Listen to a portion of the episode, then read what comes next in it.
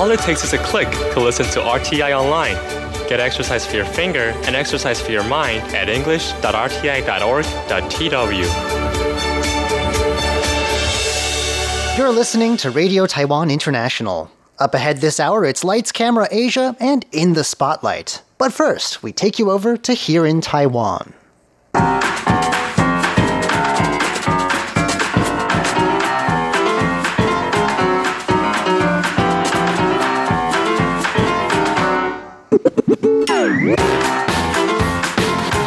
Hello and welcome to Here in Taiwan. Today is Thursday, March 12th. I'm John Van Triest, and joining me here in the studio today, we've got Jake Chen. Hello. And Shirley Lin. Hello. Up next, what one burial site in southern Taiwan is doing to stop the spread of COVID 19. Then, the number of books being published in Taiwan has sadly hit a new low, but libraries are busier than ever. Then, how a rural town found and subdued a mysterious crocodile that's been reported in the area for some time. All that coming up next. Please stick around. Well,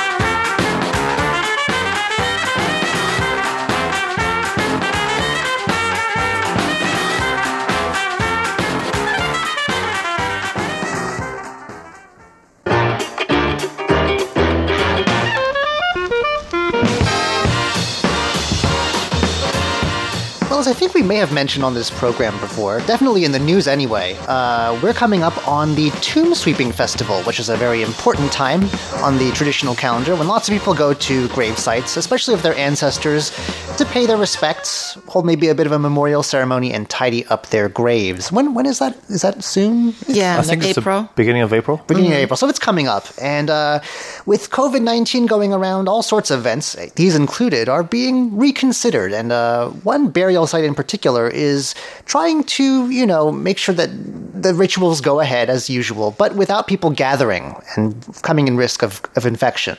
That is right. This is a columbarium in Jiayi um, city, and uh, they are saying that they're willing to do everything for you in terms of paying respects to your ancestors, going through the whole ritual and everything, and and videotape it for you just to make sure that you know that you've They actually done did it it. for you. Do you have to pay? You know, it doesn't have that kind of details here.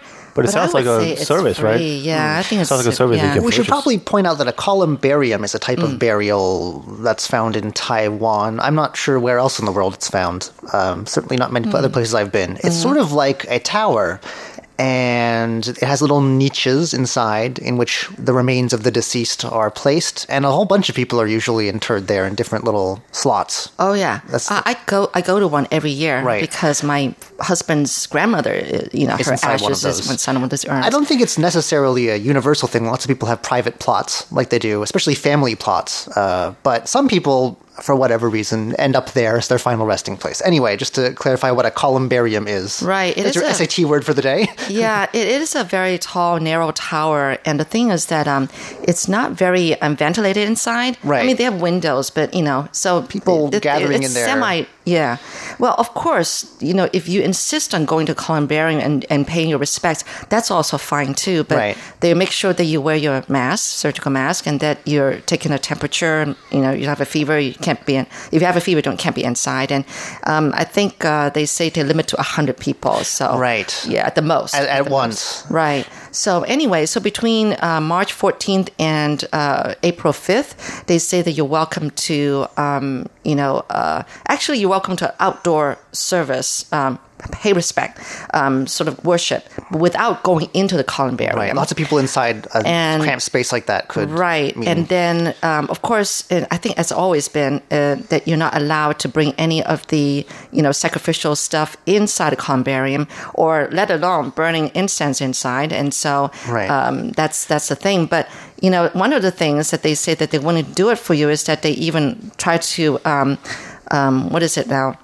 Uh, Give kind of like- offerings. yeah, And these are paper offerings. and and it's universal. I mean, it's the same kind of thing, and which is actually you can um, get a a fake LV um, Louis Louis, Vuitton. Vuitton suitcase, and then inside it's all made of paper. Right. Okay, so It's a you burn it up at the end. Right. That's sort right. of the idea that it goes to the deceased, and uh, Right. There have some people will invest in very elaborate, like whole mansions, mini mansions made of paper. Exactly. Very lifelike, actually. Yeah. Well, this is not bad too, um, So? because it actually has um, like American Express card, Oh wow. the Easy card. They really Easy thought card. everything through it when they made it, haven't they? Oh yeah, the Easy card for you know getting around Taipei's um, Just in case there's um, a banking service in the public afterlife. transportation. often thought that these luxury brands like I don't know Gucci and Versace should get in on this business because it's not just in Taiwan that people do it.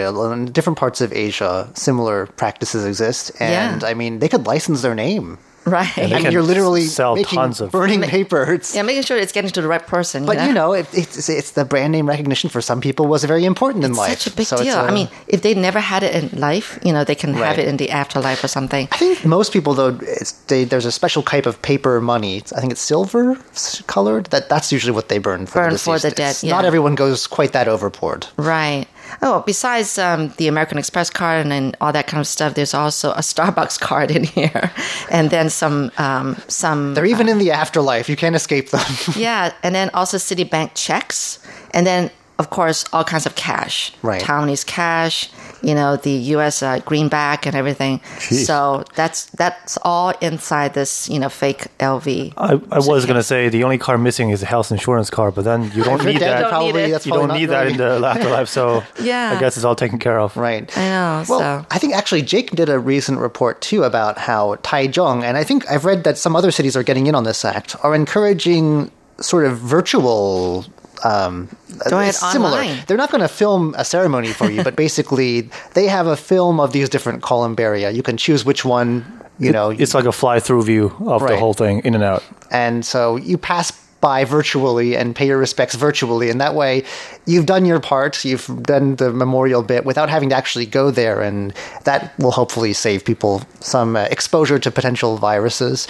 Also i think people were doing this anyway before because oftentimes these grave sites are very packed this time of year with lots of people going there at once to do this people tend to stagger them a bit. Like they don't actually go on the day of the festival. They may go a few weeks in advance. And actually the governments local and central governments are encouraging people to do that this year Yeah. so they're not all there at once um, we've So- been doing that um, the first day of the Chinese New Year. right a lot of people have started avoiding the traditional date because it's there, there can be a lot of traffic on the roads and things like that it's not And I think um, even before, you know, we're trying to cut down on air pollution and everything, Right. you know, burning stuff. Burning less. And so I think people have been doing it virtually by like burning incense on their mobile phone. right like Right? virtual incense Yeah, It's- virtual incense. it's not a bad idea it's the thought that counts really i think so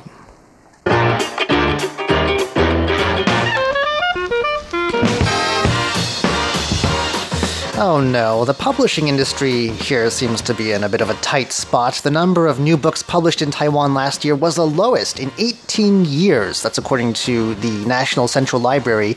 We had a decrease of almost 6% in the number of published books. There was only about 36,000 new titles uh, put out last year, and that's the first time since 2001 that that number's fallen below 37,000. Does that include ebooks as well? Because that's been on the rise. I think it's all over All the board. Um, Okay. I think they do get to ebooks here, um, but yeah, the number of people applying for these international standard book numbers, by which you refer to a book, the long serial number, that's down. oh yeah, the ISBN. Yeah. Yeah, that's down. Um, but it's not, I guess it depends on the genre of book because certain categories, despite the overall slump, actually did see growth.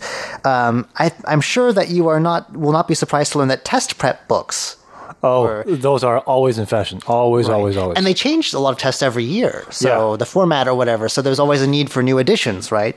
And that's all the greatest increase uh, for, especially for national exams, technical certifications, and exams they have to take to go into state-owned businesses. Um, Yeah, and that too. Also language certifications. So uh, yeah, uh, in particular, the test of English for international communication. I think it's called TOEIC.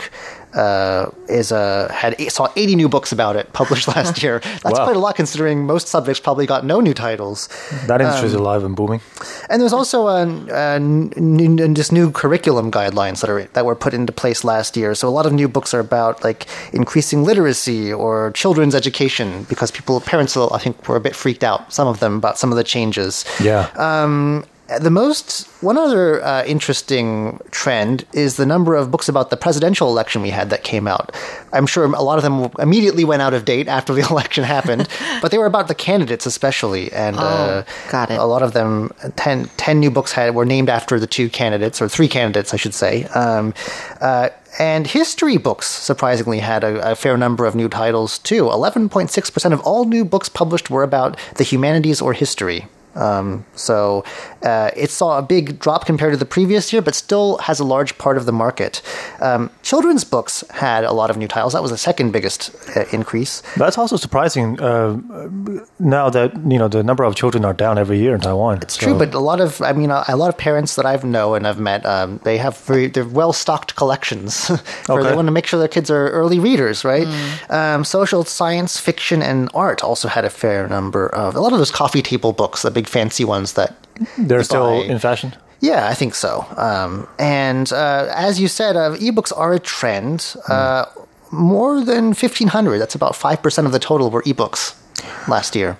I wonder with all the categories that are of books that have been on a rise, getting more and more popular. What's uh, what's what what are the categories of books that are that have been down?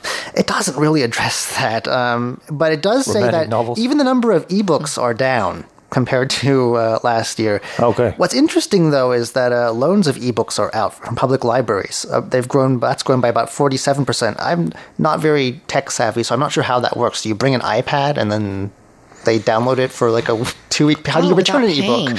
Okay. How do you Oh, return an ebook? I don't quite understand how. Good question. I don't either. I've only ever loaned books like physical books. So I Maybe don't it's know. like when you download, when you rent a movie from iTunes or something, and it, Yeah. like it auto self destructs within two weeks or Within two whatever. weeks, Or, yeah, expires Um, in a certain period of time. But uh, the COVID 19 outbreak is causing people to stay home, and uh, the, the culture minister. And read. yeah. Um, so it sounds like the culture ministry who did this study says that. Uh, they people it's a good way to calm the mind during these times of crisis. The good news is even though we probably shouldn't be gathering in places like that uh, visits to public libraries are are at a, a historic high actually. 100 million more than 100 million visits last year which is the first time that's ever happened. Um, and that's like up you know almost 25% since 2018 Oh. people are flocking What- to the libraries What changed last year? I mean, twenty five percent. I don't know. It's a it's a very significant increase, and uh, the number of borrowed items also up about four percent. So there's a, probably a smaller domestic selection than ever before, but uh, people are still reading. And uh, we already mentioned ebooks, but uh, even printed books saw growth in the number of people checking them out. Um, so. What did the average Taiwanese person do in terms of libraries last year? They visited almost five times on average and borrowed about a little over three books per person Per on year? average. Okay. Just last year, it looks like. So uh, the number of library cards are up being issued, and uh, it's kind of interesting uh, because Taipei uh, has, of course. Uh, the highest percentage of people who have library cards, and they borrowed the most on average. But Kaohsiung people really, really outdid everyone else when it came to actually going to libraries and using those cards last year. Hmm. They were like way above everyone else. They had almost like nine, close to 10 times on average last year. Taipei was only about six. So I don't know what Wow. they're doing in the southern city of Kaohsiung, but they really like their. Maybe it's the air conditioning. They're really hot down there. Yeah. it's you often see people visiting and then sleeping on the desks. And anyway, um, yeah, it's not just books either. I mean, libraries are much more these days into putting on discussions and events and forums and things like that. That's Oh, true. Maybe that's what it is. Popular hosting uh, places for events. I've seen Yeah. Yeah. So uh, I guess we can be very proud of our libraries. We have some very nice ones here in Taipei, I know. Um, uh, I, I haven't been in a while, but uh, maybe this is a good uh, occasion for me to go back and visit. Quite a few of them, yeah, have very unique architecture as well. So it's it's worth uh, checking them out. Definitely.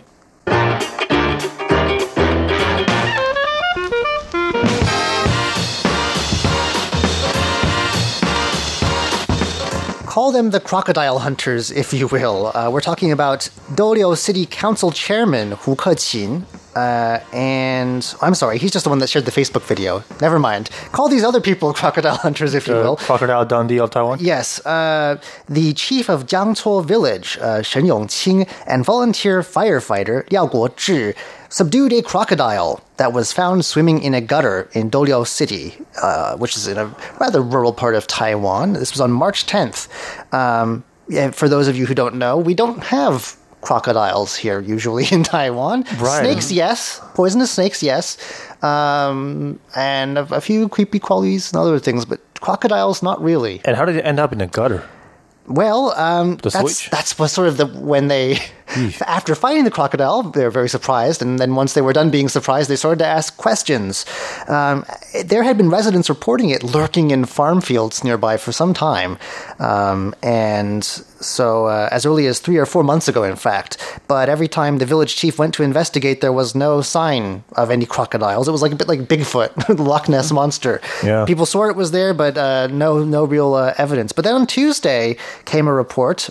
Uh, that this crocodile had been definitely sighted. The village chief, after so many false alarms, was of course skeptical, but went anyway and was amazed to discover that there was a crocodile, in fact, in the gutter. Wow. Um, yeah, it doesn't. and how big is it?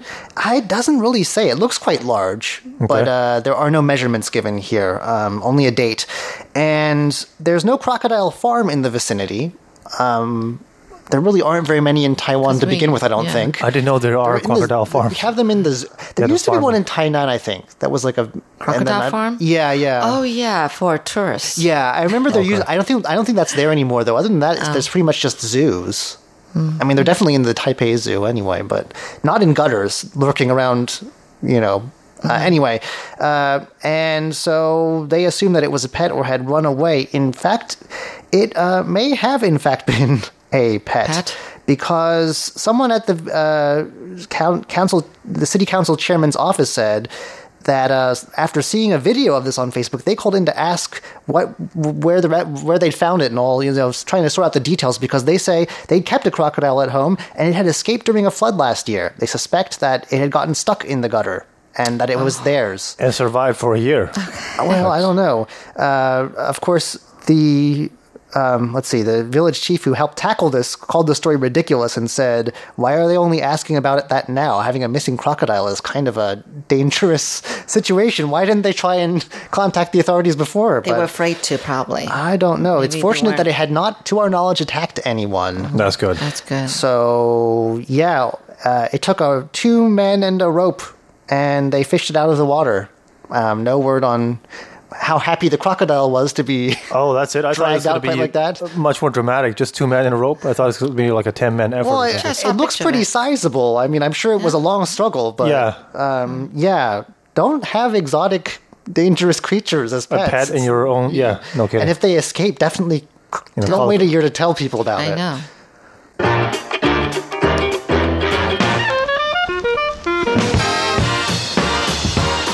Well, we're told that we should wash our hands and avoid touching our faces, but the washing of our hands part may be uh, increasingly difficult as the year goes on due to some very poor rainfall.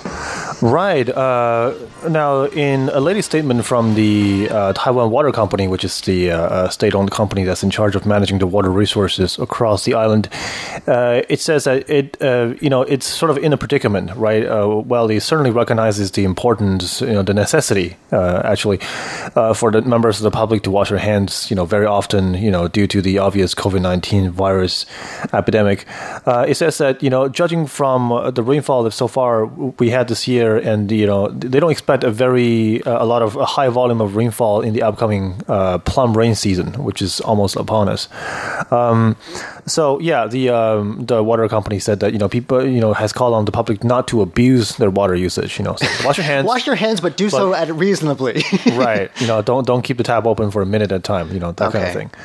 Um, so yeah, um, I think we had a report uh, earlier, either this month or late last month, that you know Taiwan's reservoir isn't looking great. it's always surprising to me because we do get a lot of rain. I Yeah. a lot of it just runs off. I, I don't know where all the water stay. went. Yeah, Well, we have, we're very mountainous. I guess it just kind of runs out into the the ocean. or mountainside. Yeah, so there's that. I don't know, but uh, hopefully, because in some years, the past few years, a couple times they've threatened to uh, introduce water rationing. If that were to happen, washing your hands would be very difficult indeed. Hmm. So hopefully, it doesn't come to that. But yeah, it's do a little. A Little prayer for some more rain, maybe online. Yeah. you can do that these days. All right, well that's that does it for today's edition of Here in Taiwan. I'm John Van Trieste. I'm Jake Chen. And I'm Shirley Lin. Don't go anywhere just yet. Coming up next, it's Lights, Camera, Asia, and In the Spotlight.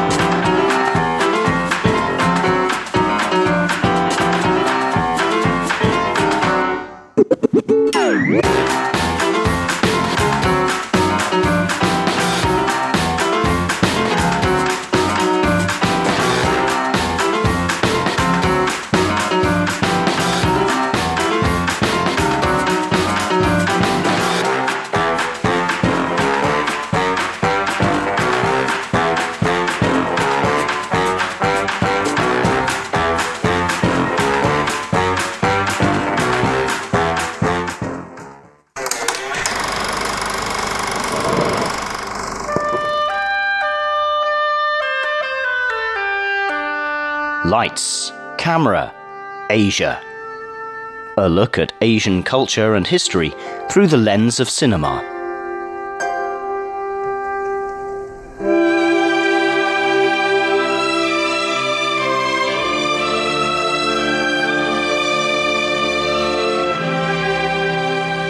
Hello and welcome back to Lights Camera Asia. I'm Jake Chan. Last week, we introduced a film called Goodbye Dragon Inn.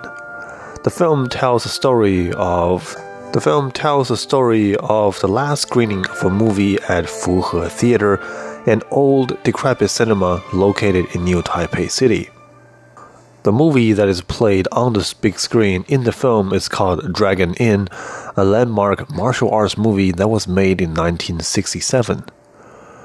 So, a significant movie is being played on the last day of a local cinema.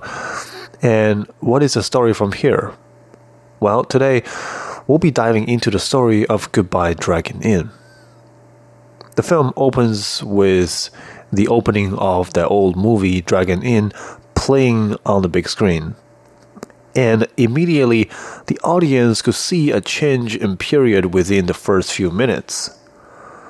In the opening scene where the movie is playing in its full glory on screen, we can see that a cinema is absolutely packed with moviegoers. But just a few seconds later, as the film still is playing, we are once again presented with a view, a peek inside a theater door, where the theater looks almost empty, with only a handful of moviegoers spread far apart from each other. It is also here that the audience sees the first protagonist of the movie, a female box office clerk who has a limp. After seeing the movie screening, we see the woman walk across different parts of the cinema to take care of various tasks. These include waiting for incoming viewers at the box office and cleaning different parts of the theater. She walks very slowly due to her physical disability, and I believe the director has intentionally picked such a character for a number of reasons. In terms of the film's aesthetics, director Tsai Ming-liang is known for using extremely long takes. His scenes very often run on for a few dozen seconds, sometimes even minutes, without cutting away to another scene. In this movie, the female box office clerk's mobility is hindered by her limb, and she has to walk to various parts of the cinema to perform different aforementioned duties. This gives Tsai a great opportunity to extend the running time of a scene. Each and every time she appears on the screen, we, the viewers, have to be patient and wait for her to walk across each scene. We'll get into the long takes later, but for now, it suffices to say that this allows the director to focus our view on the physical setting, which is the old, decrepit movie theater that's running on its last leg. Now let's get back into the film. While the female box office clerk slowly drags herself and as she hobbles across the theater's lobby, the camera lingers on the scene for quite a few seconds. And as we soak in the details, we can see that the theater really is on its last legs. The lights are very dim, and one of them actually flickers on and off. The film posters are placed behind smudged glass, and the posters themselves are faded, so we can barely tell what film is being advertised. The floor is worn out too, and since the movie takes place in the rain, we can see that water has leaked into the theater and formed a few puddles on the ground. Everything looks untidy and old and gray and decrepit, so much so that we can almost smell the dust and the cobwebs through the screen. It is at this moment that our second protagonist comes into the scene. As the camera stays fixed in a typical Tsai Ming-liang fashion, a young man tiptoes his way around the puddles on the ground and enters the movie theater. The movie that's being played in this film had already started when he enters, so he quietly makes his way into the theater. As he sits down, the young man clearly hears the sound of people behind him eating their food. He turns back and spots a few fellow moviegoers sitting a few rows behind him, and the sound of food crackling echoes in the quiet theater. After a while, the young man finally doesn't want to tolerate it any longer, and he gets up to sit at a more distant position. At that point, to his right sits an older man in a jacket whose eyes are glued to the screen. The young man looks at him for a few seconds and then moves over to a closer seat. He then proceeds to lean over to get really close to the old man's face. However, the older man in the jacket doesn't really respond to him. In fact, he doesn't budge one bit during this one sided courtship. The young man eventually gives up and he walks away from the theater. The following scene is set in the man's bathroom a group of men are already standing in front of the urinals, and the young man walks in to join them.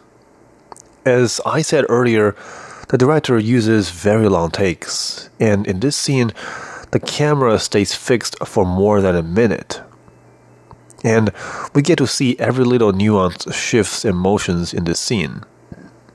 First, the young man joins two other men to stand in line in front of urinals.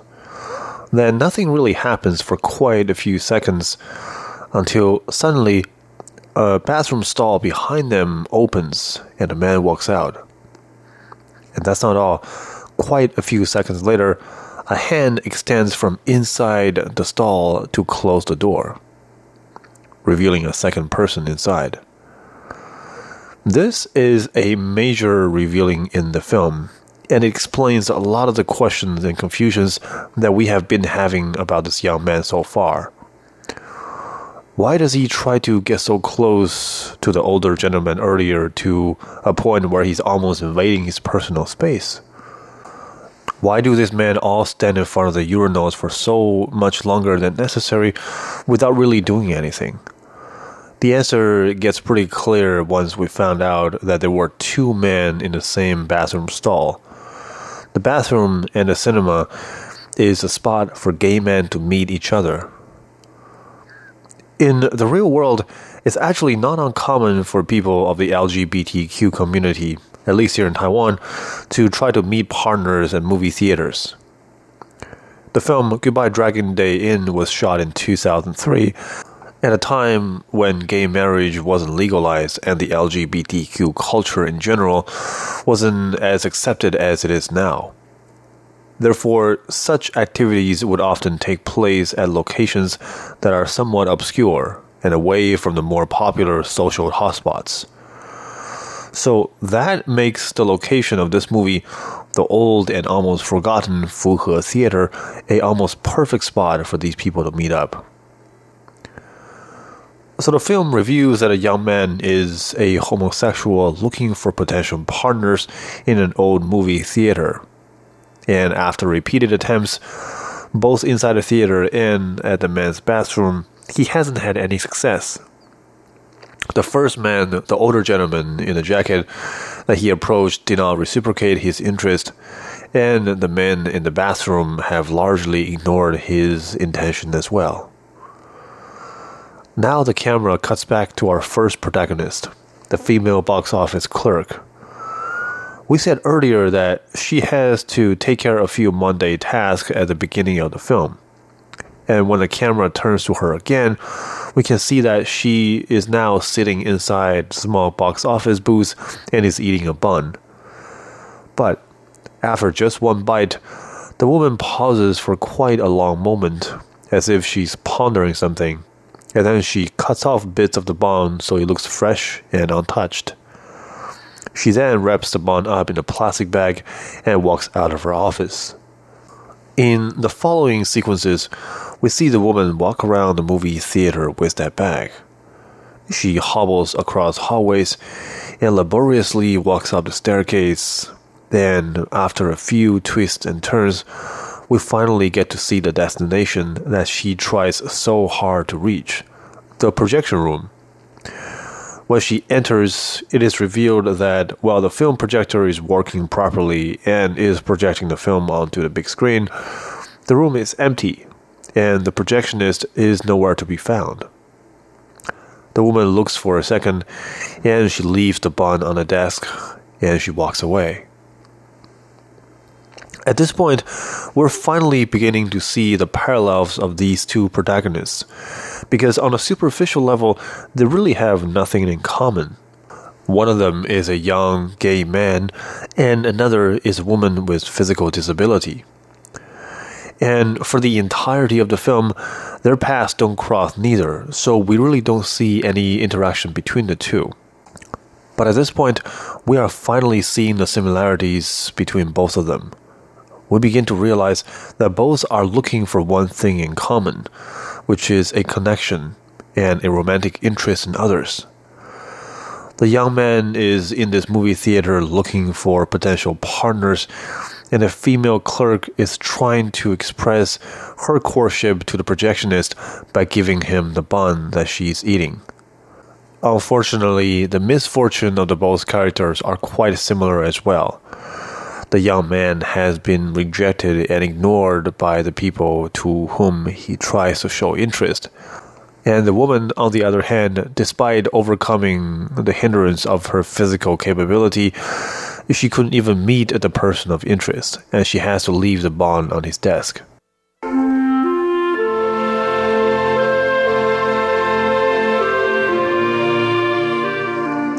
So, what's going to happen to the both of them?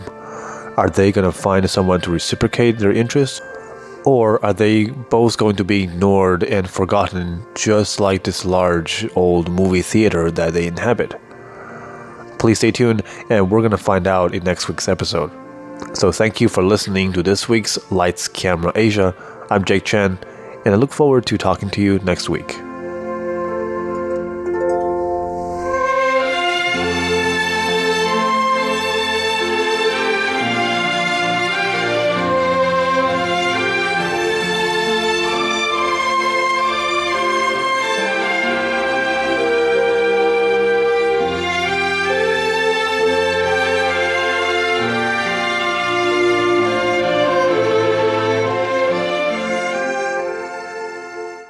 What do you know about Taiwan? I know who the president is. What about their local music and food?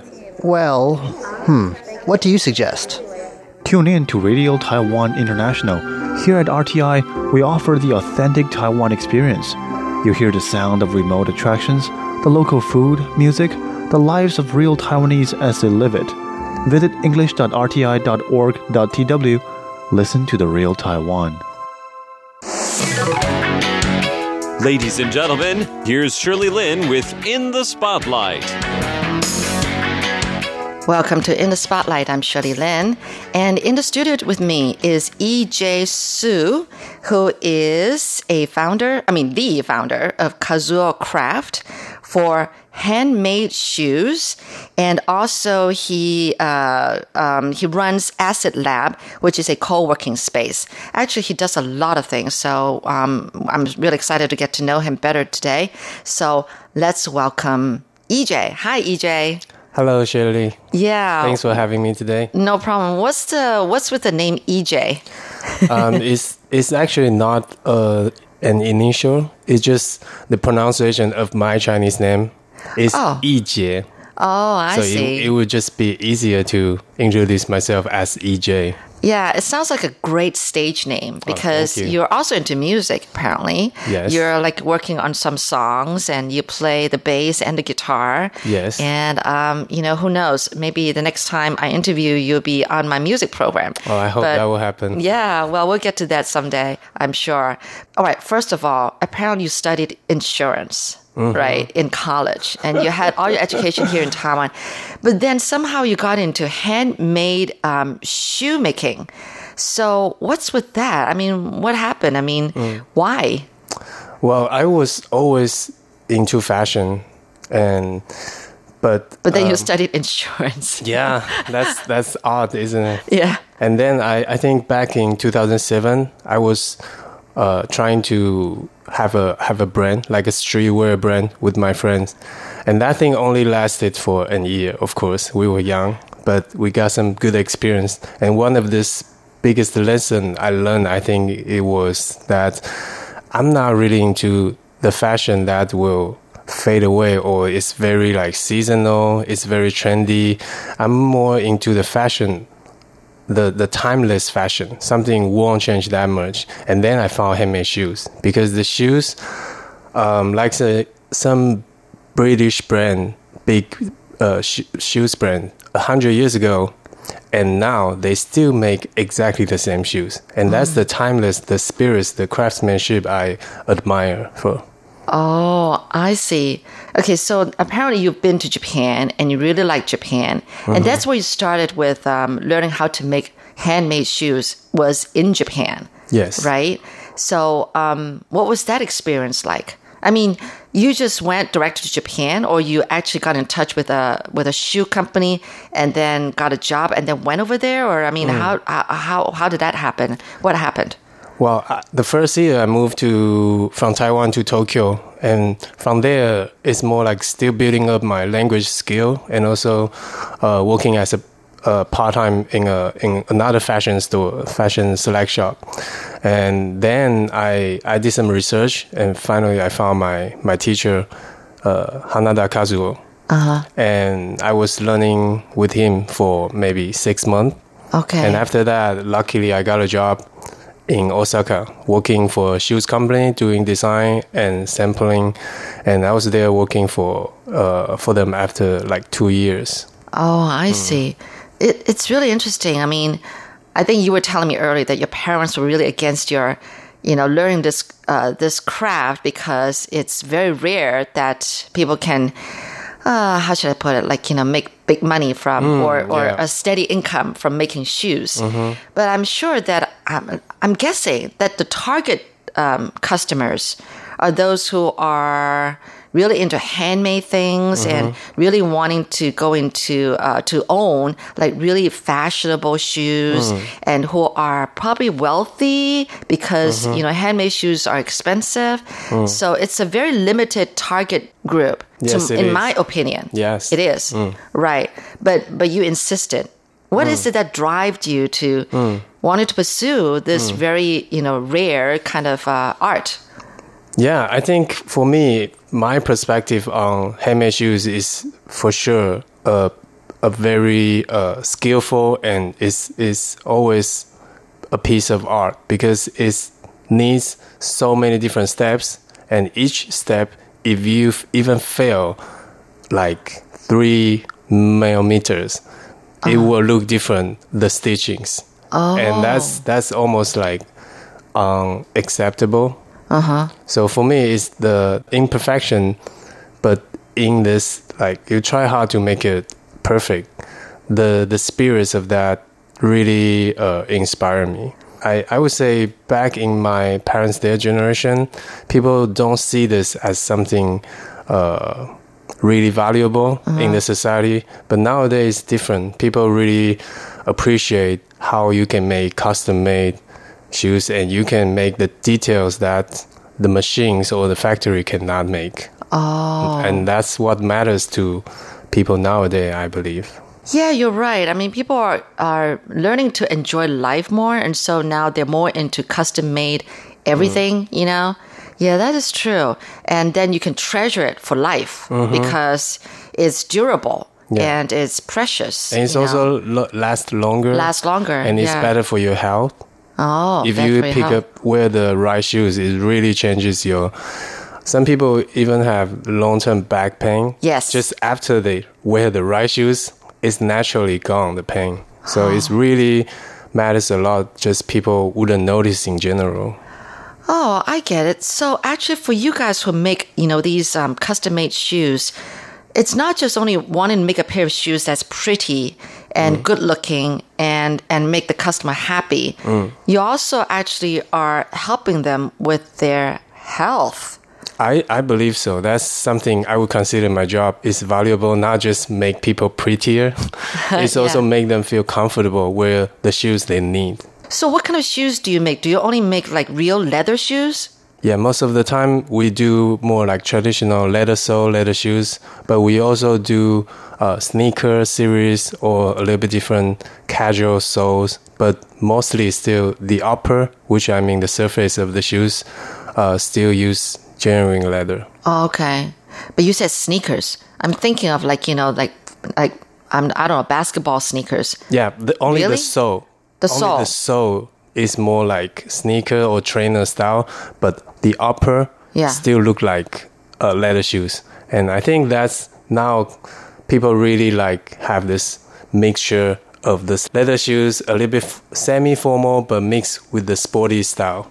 Oh, oh, I get it. Wow, I know. Even even shoes itself is transforming, isn't it? It's going through a, an evolution. Yes, too. it is. Yeah, but you but you're right. You know, it's so important because everybody needs a pair of shoes, and everyone is on their feet all day long, Mm-hmm. and and the shoes are so important. Yes. I, I think I, I yeah maybe that's why I've got small back pain. You know, and um, huh, it has to do with shoes. You're listening to In the Spotlight with Shirley Lin. Well, here's the thing. Um, as I grow older, I know I need more comfortable shoes and I care more for comfort. But for me, this care for looking pretty, looking fashionable is still in me. You know, so it means that I'm still fashionable, but I also want that comfort. Mm. But it but it turned out that some of the shoe brands, and I'm not going to name them, um, they have very comfortable shoes, Yes. but they're not. I wouldn't call them fashionable, mm. and that's where my problem is. It's like you know, I want good-looking shoes more so than comfort, mm. and I think it's that's- so hard to find That's, these that's totally shoes. fair, though. I, th- I don't think we should compromise, either compromise just for the look. I know lots of girls, they might just would like to suffering through wearing the high heels all day.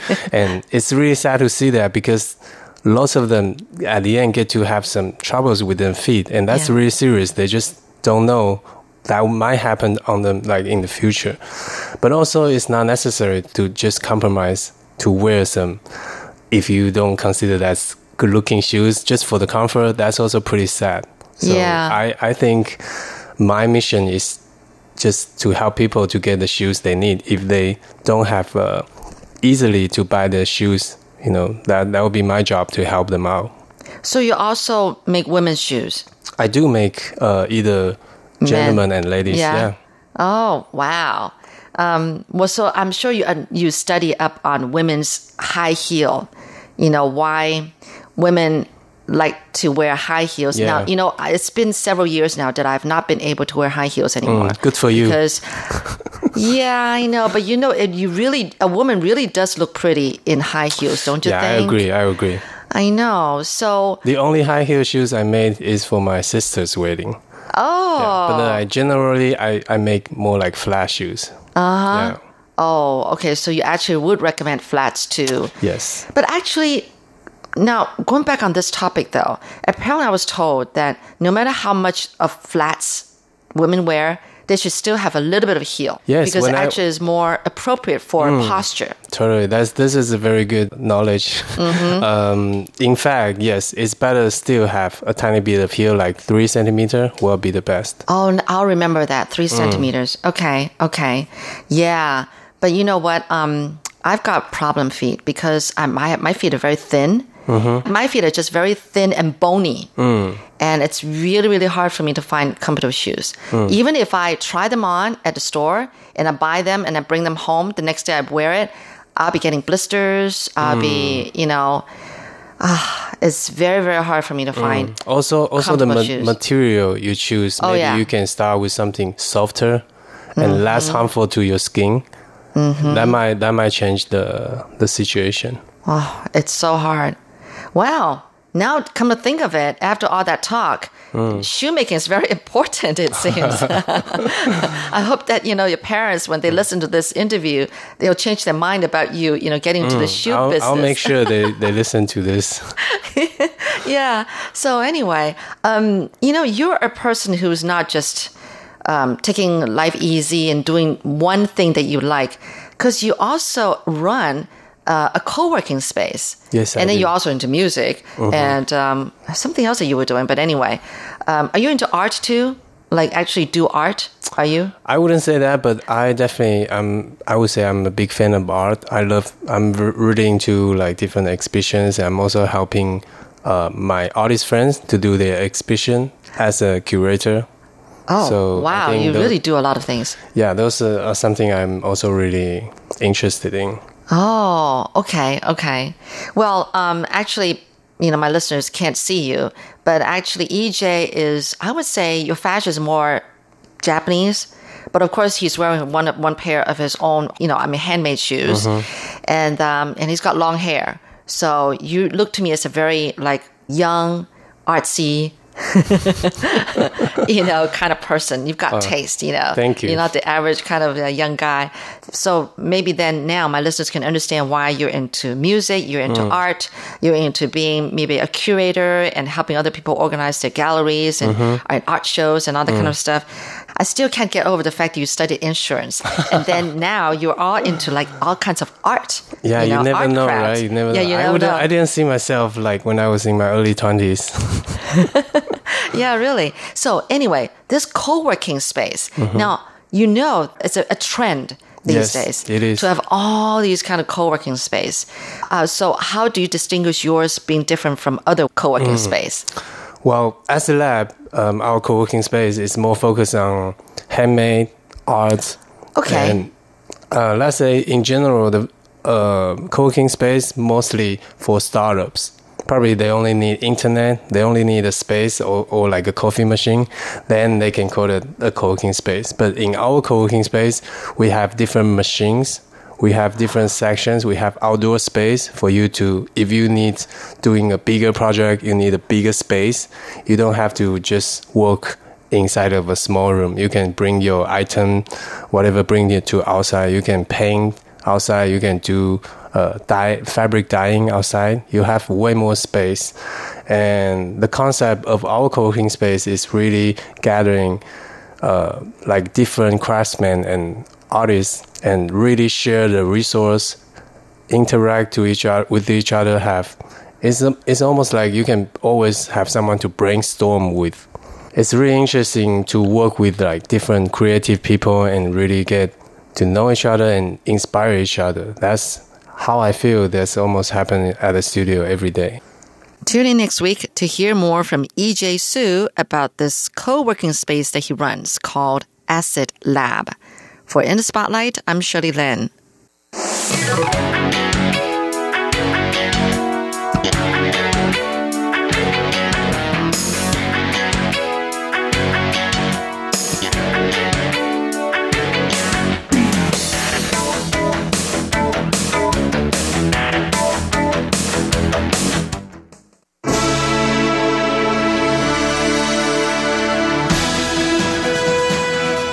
Thank you for listening to Radio Taiwan International, broadcasting from Taipei, Taiwan.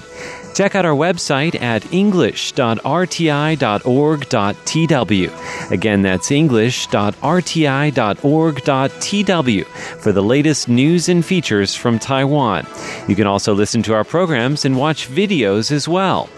Our 60 minute English language program can also be heard every day at the following times and frequencies.